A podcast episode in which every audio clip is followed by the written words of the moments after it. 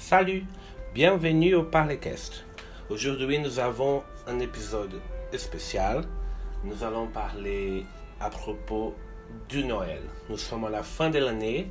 Attention que le mot fin, c'est féminin, au contraire du portugais. Donc, nous sommes à la fin de l'année. Euh, c'est une période où il y a beaucoup de fêtes, beaucoup de célébrations.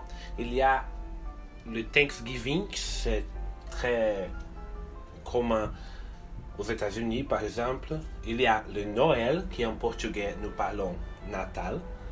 Il y a aussi le réveillon, un mot français qui parle de ces moments entre le 31 décembre et le 1er janvier, le réveillon, ou les jours de l'année, que c'est les premiers jours euh, de l'année. Et toutes ces fêtes sont beaucoup célébrées autour du monde. Vous devez souvenir que nous sommes les Parlecast. Vous pouvez euh, nous suivre sur le Instagram, dans les profils Parlecast. Vous pouvez écouter ces podcasts sur Spotify, sur YouTube et aussi euh, vous pouvez nous suivre dans la page, euh, dans le site internet euh, de Parlecast, parlecast.wordpress.com et vous pouvez nous envoyer des messages si vous avez quelques doutes. Nous avons déjà reçu un message, mais c'était seulement pour nous euh, donner des congratulations à cause du Palécrest. Donc, euh, merci beaucoup. On va commencer l'épisode d'aujourd'hui avec les origines du mot Noël. Comme j'ai déjà dit, en portugais, nous parlons Natal. En français, nous parlons Noël. Les origines du mot Noël sont diverses. Par exemple, partout, par toute l'Europe, le terme a pris des couleurs différentes. On parle Noël en France, Natal en Italie, Natal au Portugal, comme nous parlons au Brésil, ou Navidad, comme en Espagne. Les étymologistes, pas tous les étymologistes, mais une partie des étymologistes affirment que le mot Noël pourrait venir du latin natalis dies, qui signifie jour de naissance. Dans notre cas, le jour de naissance de Jésus, Jésus de Nazareth. Et il y a des autres étymologistes qui donnent des autres origines pour euh, ces mots. Une chose intéressante, c'est qu'au Moyen Âge, Noël était un cri de joie poussé par le peuple à l'arrivée d'un heureux événement. Donc, quand les personnes étaient heureuses, elles criaient Noël, Noël. Très intéressant. Vous connaissez une chanson qui s'appelle Douce Nuit. Cette chanson a été traduite en plusieurs langues. En portugais, cette chanson s'appelle Noite Feliz. En français, elle s'appelle Douce Nuit. Et cette chanson, elle euh, a une origine autrichienne. Mais elle a été euh, traduite, il y a des versions dans plusieurs langues. Aujourd'hui, nous allons parler du Noël, mais je vais commencer avec cette chanson. Bien sûr que je ne vais pas chanter la chanson, je vais simplement lire la chanson. Mais vous pouvez souvenir qu'en portugais, cette chanson s'appelle Noite Feliz. En français, Douce Nuit. Et vous allez trouver cette, euh, les paroles de la chanson sur euh, tous nos profils sur Internet.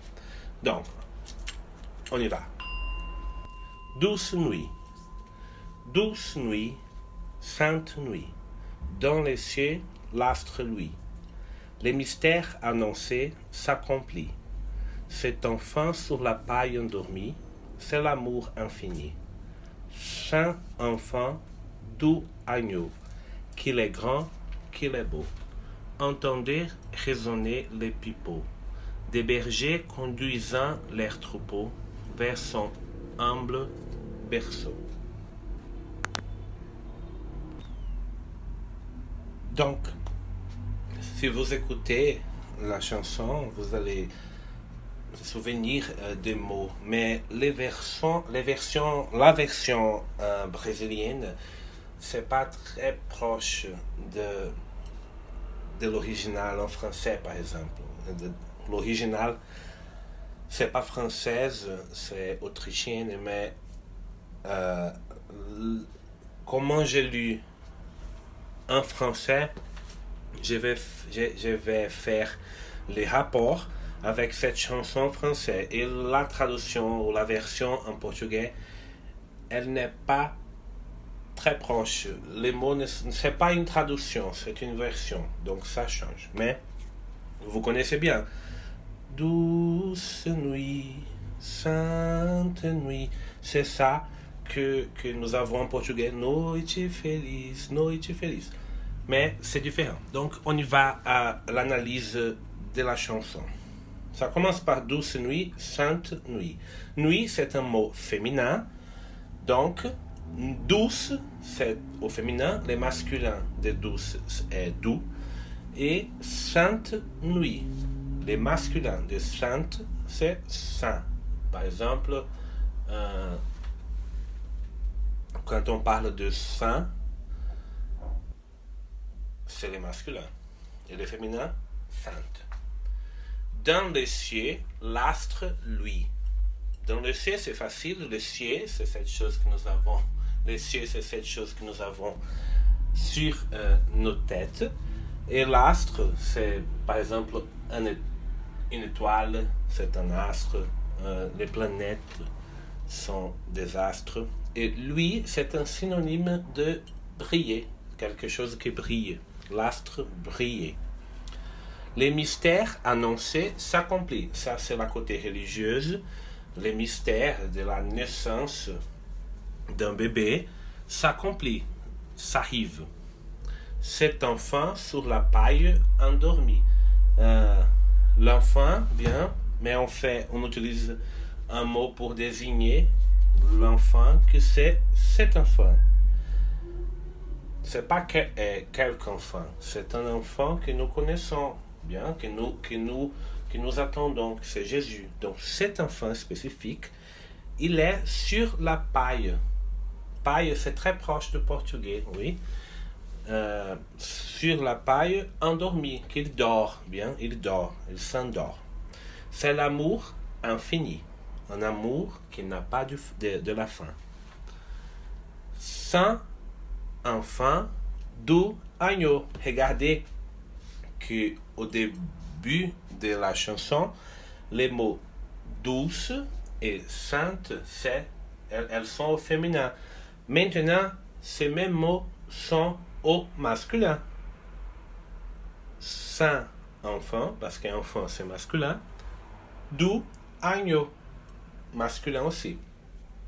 Agneau, c'est un animal qui est aussi une figure très utilisée dans la religion. L'agneau de Dieu. On parle beaucoup à propos de Jésus comme l'agneau de Dieu.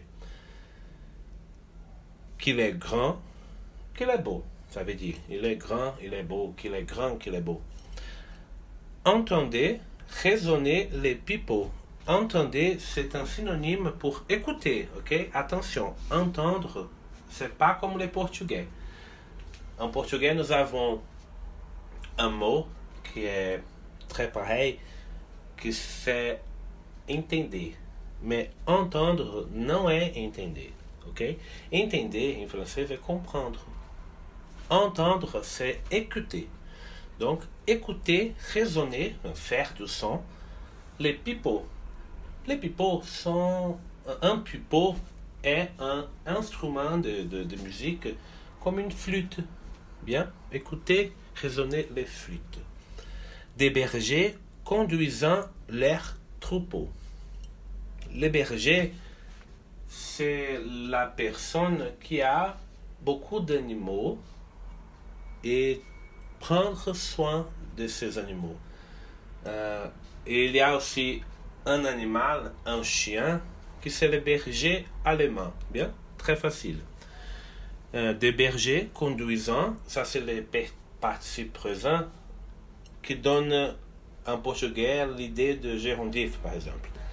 Les bergers qui conduisent leurs troupeaux. Les troupeaux, c'est un ensemble d'animaux, ok?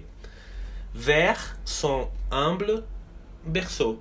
Donc, les bergers conduisent leurs animaux pour regarder les berceaux du bébé. Et c'est un berceau humble, modeste. Ok? Donc, euh, il y a des choses qui sont, sont proches de la chanson en portugais, mais c'est pas la même, les, les, mêmes paroles. Ok? Bien.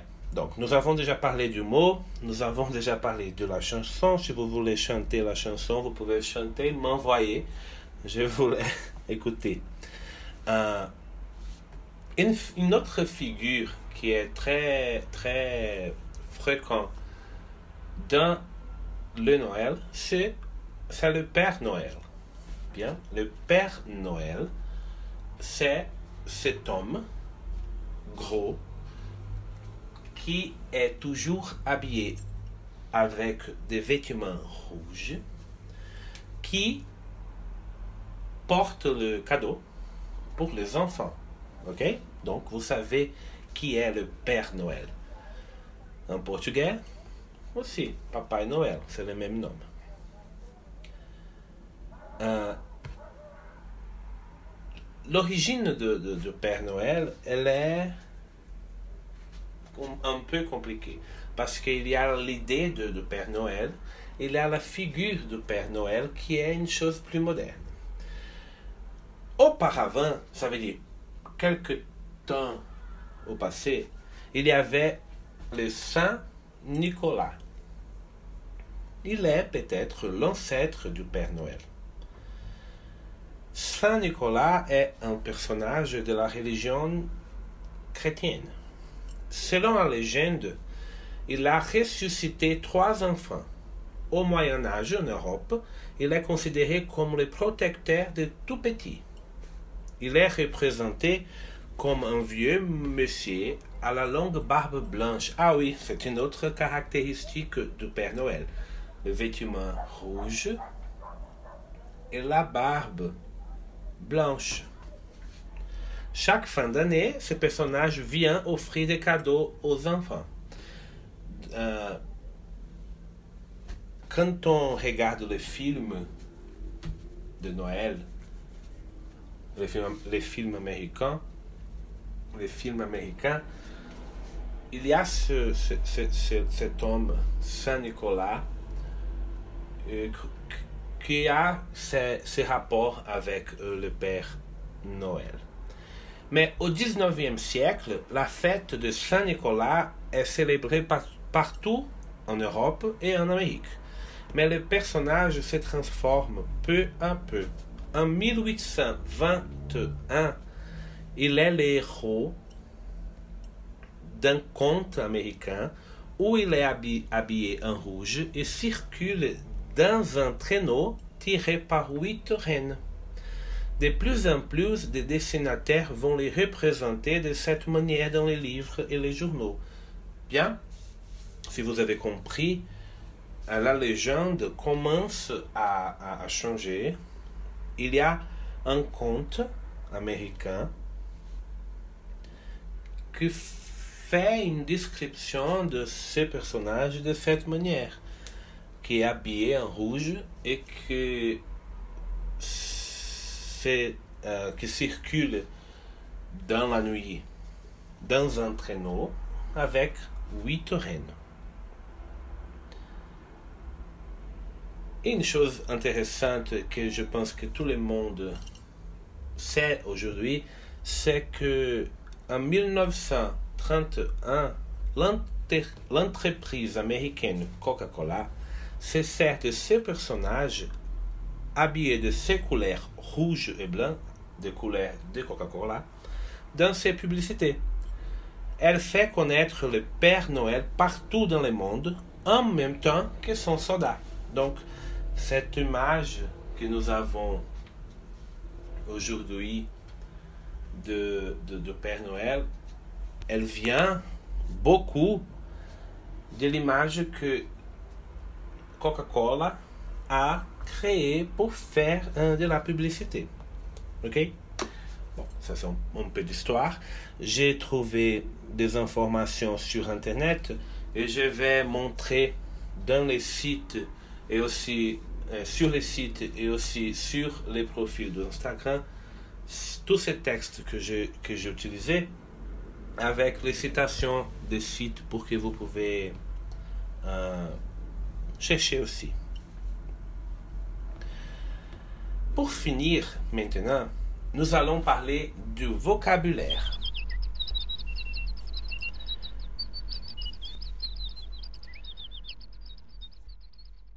Pendant les, fêtes de la fin de l'année, les familles, les maisons, les personnes aiment faire la décoration, faire le décor de la, des maisons avec des choses qui, euh, qui font référence au Noël. Une chose très, très fréquente, c'est le sapin de Noël. Vous savez qu'est-ce que c'est un sapin de Noël? Le sapin de Noël, c'est un arbre l'arbre de Noël que nous avons ici au Brésil. Euh, ici au Brésil, nous utilisons les arbres euh, de plastique. Lui, c'est pas un arbre, c'est pas un arbre réel. C'est, c'est, c'est, c'est une chose que nous, nous achetons dans les magasins. Mais il, cet, cet arbre s'appelle sapin de Noël. C'est pas arbre de Noël. On appelle sapin de Noël. Une autre chose que nous utilisons, c'est la couronne de Noël que, que nous mettons dans les portes de notre maison pour montrer que le Noël est proche, la couronne de Noël. Couronne, c'est un mot proche du portugais, au contraire du sapin, mais nous avons un autre objet de décoration qui il a aussi euh, les noms proches du, du, du, portugais, qui sont les guirlandes. Il y a la guirlande de Noël et il y a des autres types de guirlandes décoratives. On utilise les guirlandes aussi dans les carnavals ici au Brésil. Euh, il y a aussi hum, l'étoile de Noël, que c'est l'étoile qu'on va mettre euh, au sommet de, de, du sapin de Noël. Et qui c'est une figure aussi très fréquente. Les bougies de Noël. Les bougies, c'est cette chose euh, qui est faite de cire et que nous allumons, par exemple, quand il n'y a pas de lumière, quand la force est tombée. La bougie, c'est cette chose que nous allumons pour euh, faire des orations à une personne ou pour, euh, pour, les, la décoration aussi. ok? Les cloches. Les cloches, c'est cette chose qui fait de bruit dans les églises. Bien, euh, au sommet d'une tour de l'église, il y a les cloches. Les, euh, vous connaissez Quasimodo dans les, dans, les, dans les dessins animés de Walt Disney il était toujours proche des cloches de l'église de Notre-Dame. Euh, J'ai parlé de la, de, de, la guirlande de Noël de, de la guirlande décorative. Il y a aussi les guirlandes lumineuses. Quand j'étais petit, toutes les maisons avaient des guirlandes lumineuses euh, sur les fenêtres. Aujourd'hui, ça, ici au Brésil, ça a changé un peu. Il n'y a pas trop de guirlandes dans la rue, mais elles existent encore. la chaussette de Noël. Ici au Brésil, je ne sais pas si les personnes utilisent beaucoup la chaussette de Noël, mais aux États-Unis, quand on regarde les films, il y a beaucoup, il y en a beaucoup de chaussettes de Noël, qui c'est la chaussette où le Père Noël va mettre les cadeaux. Mais ça dépend du cadeau. Ici au Brésil, nous avons la l'habitude de mettre les cadeaux sous les sapins de Noël et pas dans la chaussette. Et une chose que nous avons beaucoup en Europe pendant cette période de Noël sont les marchés de Noël, qui sont les petits ou les grands marchés où il y a beaucoup de, de gens qui vendre des objets, de la nourriture, des choses qui sont liées au Noël et des choses qui ne sont pas liées au Noël. Par exemple, en France, à Paris, il y avait les marchés de Noël dans l'avenue de Champs-Élysées. Aujourd'hui, ça n'existe plus. Les marchés de Noël sont tous, euh, ils sont dans plusieurs euh, arrondissement de la ville et pas seulement à Champs-Élysées. Ici au Brésil, je ne sais pas si nous avons les marchés de Noël. Je ne regarde pas beaucoup pendant mes années de Noël. Euh, un autre mot, oui.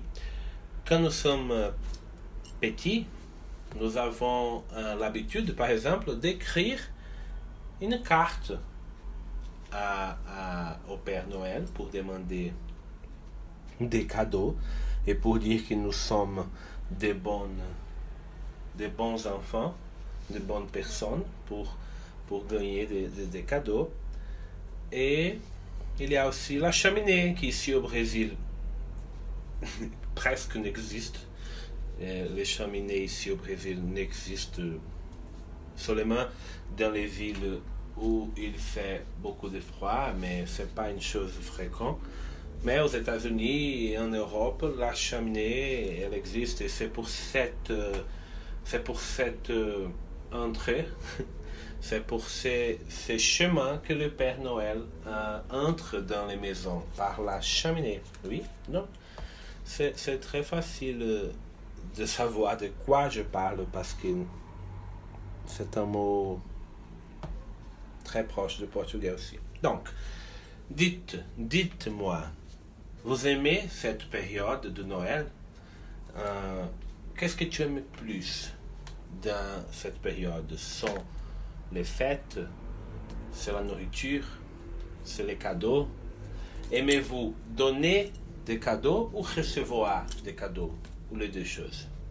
Ici au Brésil, nous avons une, euh, idée, par exemple, de faire l'ami occulte, l'ami incognito, que on, nous avons beaucoup de gens et on fait un tirage au sort. Chaque personne prendre un papier avec le nom d'une autre personne et dans les jours de donner les cadeaux, chacun va découvrir qui a choisi, par exemple, mon nom, son nom. Bien? On, ne sait pas qui est l'ami qui va donner les cadeaux à nous. On ne sait pas euh, l'ami qui va offrir les cadeaux à nous. C'est pour ça qu'il est incognito. Bien. Et c'est aussi une manière de faire de l'économie. Pour n'être pas obligé de donner un cadeau à chacun. Vous pouvez choisir seulement une personne. Donc, c'est ça. Euh, je vous souhaite un joyeux Noël et on va se revoir ou on va se réécouter dans l'épisode prochain. À bientôt. Merci beaucoup.